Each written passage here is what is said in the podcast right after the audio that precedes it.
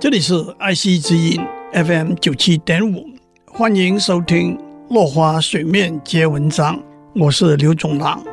今天跟大家分享唐伯虎写的信，他写了一封向朋友借钱的信。我先把它翻成白话：近来没有收入，终日都是为找钱奔跑忙碌。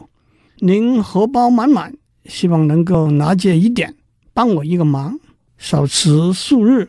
立即归还，请您不必挂虑，就赶快打开荷包吧。不过原文就需要逐句解释了。按照古代传说，有一种虫叫做青蝠，长得像蝉，体型比蝉稍微大一点。剩下来的子青蝠，不管被带到多远的地方，母青蝇都一定会飞过去和子青蝇在一起。按照《淮南子》的记载。有一个叫做“清福还钱”的方法，把母青蝇的血涂在八十一个钱上面，子青蝇的血涂在另外八十一个钱上面。到市场买东西的时候，用有母青蝇的血的钱付账，有子青蝇的血的钱留在口袋里头，有母青蝇的血的钱就会自动飞回到口袋里头去了。不管这个说法是不是真的。轻浮就成为钱的代名词了，所以轻浮离我远去，近日没有飞来，就是近日没有收入的意思。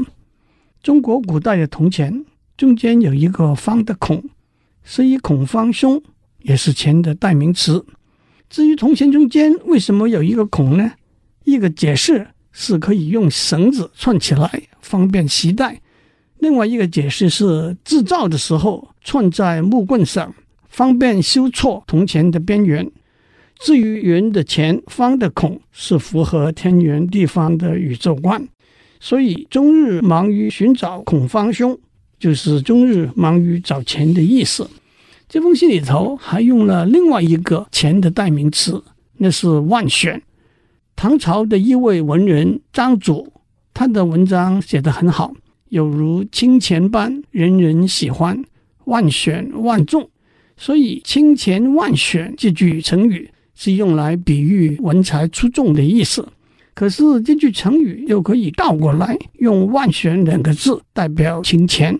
我们不得不佩服唐伯虎先生，在一封短短借钱的信里头，从来不提“钱”这一个字，却用了三个代名词：青蝇、孔方兄和万选。还有荷包也有两个代名词，一个是腰缠，也就是把铜钱串起来系在腰上的意思。不过这又有一个相关的故事：有四个进京考试的年轻人遇到一位神仙，神仙答应送给每个人一个愿望。第一个人说：“我愿为富翁，腰缠万贯，贯是古代穿钱的绳索，一千个铜钱为一贯。”第二个人说：“愿做扬州刺史，得众人仰慕。”第三个人说：“愿当神仙，骑着鹤上天下地，逍遥游玩。”第四个人要大小通吃，他的愿望是腰缠十万贯，骑鹤下扬州，也可真是够贪心的了。荷包的另外一个代名词是杖头，杖就是拐杖。这个典故出自三国时代竹林七贤之一的阮籍，他是个喜欢喝酒、不受礼教约束的文人，常把一百个铜钱挂在杖头，出外散步，走到酒店就把挂在杖头的铜钱解下来付酒钱，所以杖头就是挂钱的地方了。今天先讲到这里，我们下次再见。